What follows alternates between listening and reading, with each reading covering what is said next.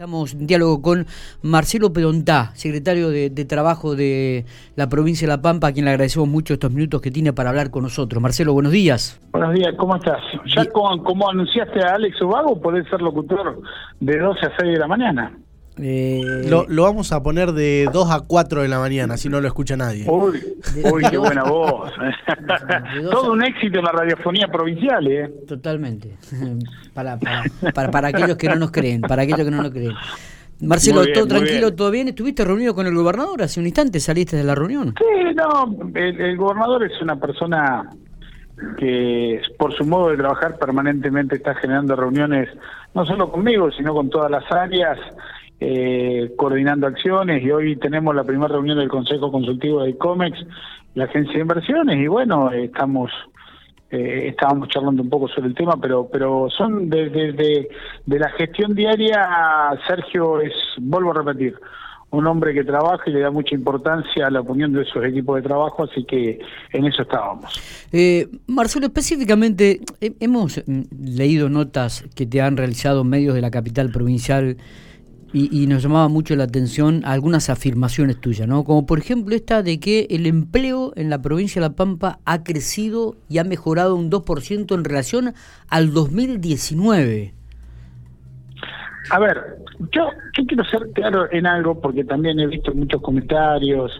Por supuesto que aquel que está buscando trabajo y no lo encuentra puede tomar estas declaraciones como una cuestión de eh, subestimación a una realidad, no, uno conoce la realidad y el, el número de del desempleo en la provincia de La Pampa sigue siendo alto. Lo que nosotros afirmamos por las estadísticas propias, por las estadísticas nacionales, por, por la proyección del empleo, por la proyección de la obra pública.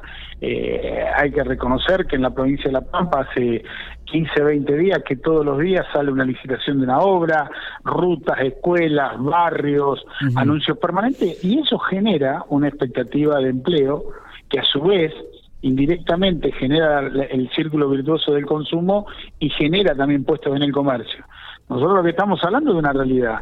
Eh, cuando hablamos de la realidad, decimos que estamos dos puntos porcentuales por debajo de la época en la que no había la crisis del coronavirus. Eso también nos da la expectativa de mirar el futuro con más optimismo. Pero vuelvo a repetir, yo me pongo en el lugar del que me escucha a mí, eh, de, números fríos, estadísticos, y está hace dos meses, tres meses o más tiempo buscando trabajo, dice de qué habla este tipo, este tipo está en una palmera. No, no.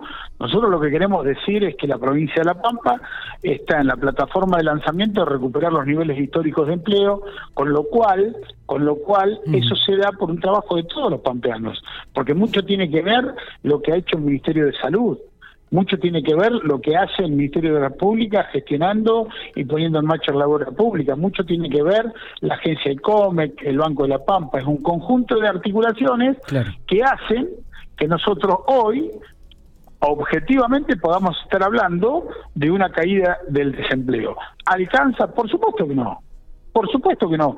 El, el, el, el nicho, digamos, histórico, el grupo histórico en la provincia de La Pampa siempre está entre 5 y 7 puntos. Dos puntos de desempleo es mucho y que hay que reafirmar y reestablecer los tejidos sociales para la construcción de esos puntos de, empleo, por supuesto, pero ha crecido la tasa de actividad, ha crecido la tasa de empleo, ha decrecido la tasa de desempleo, entonces quizás eh, en esto te agradezco profundamente la pregunta, porque yo veo que eh, eh, en los comentarios que hay, alguna nota que anda en internet o que anda en, los medios virtuales, y, y, yo entiendo a la gente, yo no me enojo, porque yo me pongo en el lugar, vuelvo a repetir, de aquel joven, de aquella mujer que está saliendo al mercado laboral y que todavía el mercado laboral no le está dando respuestas.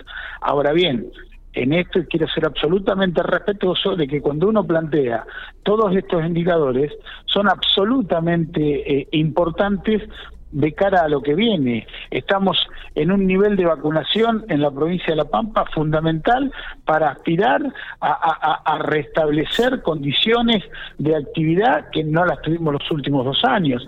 Cuando vos mirás la grilla el primer trimestre, el segundo trimestre y el tercer trimestre del 2019, que no había pandemia, y mirar los números actuales en el marco de una pandemia histórica de la humanidad en el mundo entero, es que yo me permito decir esto. Pero vuelvo a entender, vuelvo a aclarar. Yo me pongo en el lugar de aquel pampeano, de aquel joven que ha terminado la secundaria, que no puede seguir con sus estudios, que sale a un mercado que está restringido y entiendo que haya o que se tome estas palabras como una cuestión fría.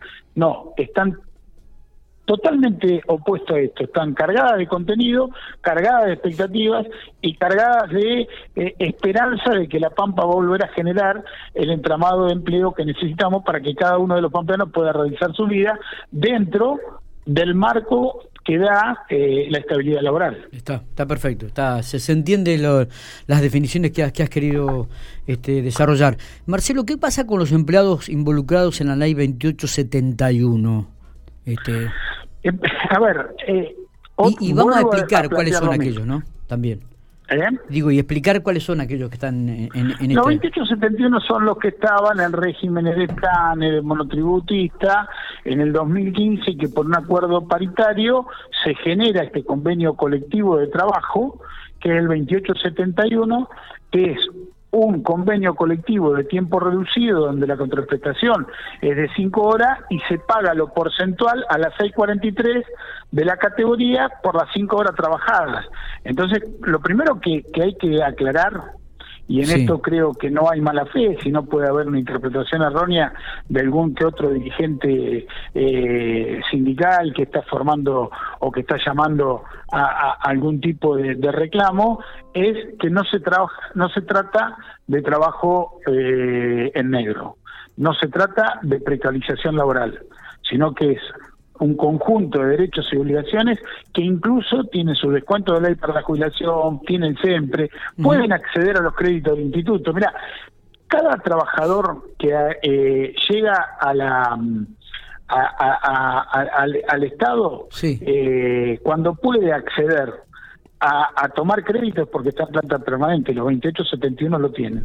Y por, otro parte, por otra parte hay un piso salarial que es, eh, digamos, lo que manda la ley en función al convenio colectivo firmado. Y ayer, mira, te voy a decir algo. A ver. Eh, que hoy o mañana voy a ir a visitarla. Me escribió por privado una, una trabajadora de la 2871 y me decía, yo no cobro eso que usted dice. Y le digo, mira, ¿serías tan amable de mandarme una foto de tu recibo? Y en el recibo, claro, están los descuentos gremiales, los descuentos de un préstamo personal. Bueno, pero eso también es el salario. Ahora, si la discusión es ¿alcanza o no alcanza? Bueno, eso es otra discusión. Hay que darla, hay que verla, hay que ver los momentos. Eh, generar un cambio en esta ley también es generar en las condiciones presupuestarias.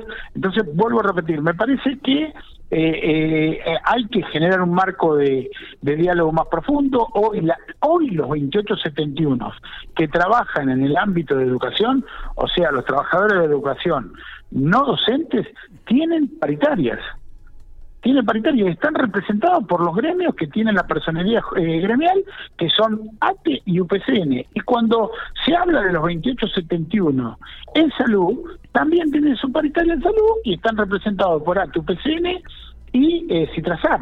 O sea, que también hay un ámbito de actuación, de diálogo, de, de, planteamiento. Eh, a ver, ATE y UPCN. En el ámbito de educación, a tu PCN y Citrasap, en el ámbito de salud, no hay apertura de temario de, de paritaria que no planteen la situación de los 2871. No es, un no es un tema desconocido por las organizaciones a la hora de presentar el diálogo. Ahora también son conocedores cómo fue históricamente la negociación para la construcción de la 2871 que se hizo por un acuerdo paritario homologado por autoridad competente, en ese entonces era la Subsecretaría de Trabajo a cargo de Mateos, y eh, ratificada por ley en el mes de diciembre del 2015 por unanimidad de los diputados provinciales tiene algunas cuestiones limitantes y sí, la no temporalidad hace que sea un convenio colectivo permanente. Hay que discutirlo, hay que ver las posibilidades del erario público, hay que ver cómo este esta incidencia de este paso impacta eh, eh, en, en, lo presupuestario y hay que seguir avanzando.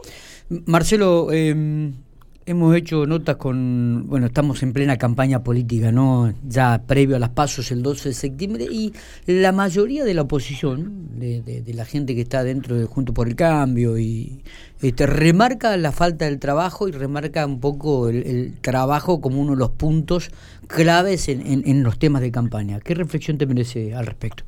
La reflexión es que eh, lamentablemente con, con muchos de la oposición tengo una relación franca, no te digo que somos amigos, pero nos conocemos mucho tiempo, tiene una falta de autocrítica bastante importante.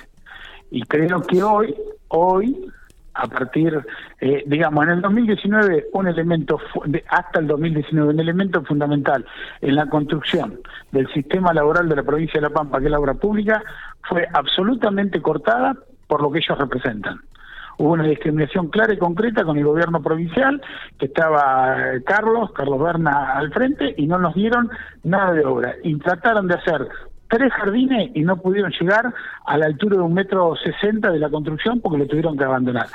Me parece que hay que tener un poco de, de, autocrítica a la hora de plantear. Estamos, vuelvo a repetir, en un marco de pandemia, donde inclusive en el peor tiempo de los marcadores, los indicadores de eh, el desempleo en la provincia de La Pampa estuvieron por debajo de los peores del, del, desempleo en la provincia de La Pampa durante la época que ellos eran gobierno nacional.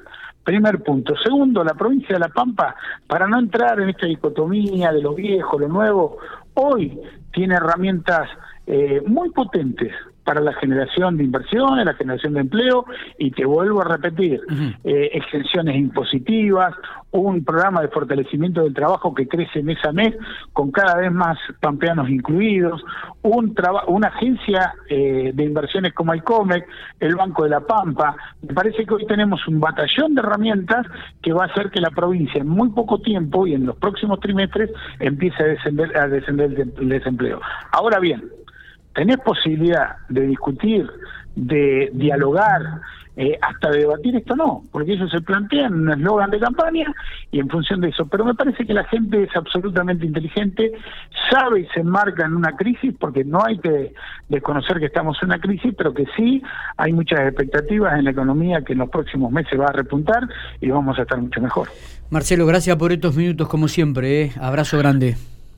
Un abrazo y gracias por, por, por la paciencia que me tenés cuando pautamos alguna nota que siempre digo, para aguantame media hora.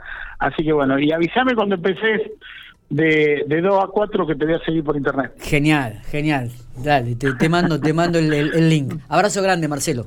Chao, chao, un abrazo.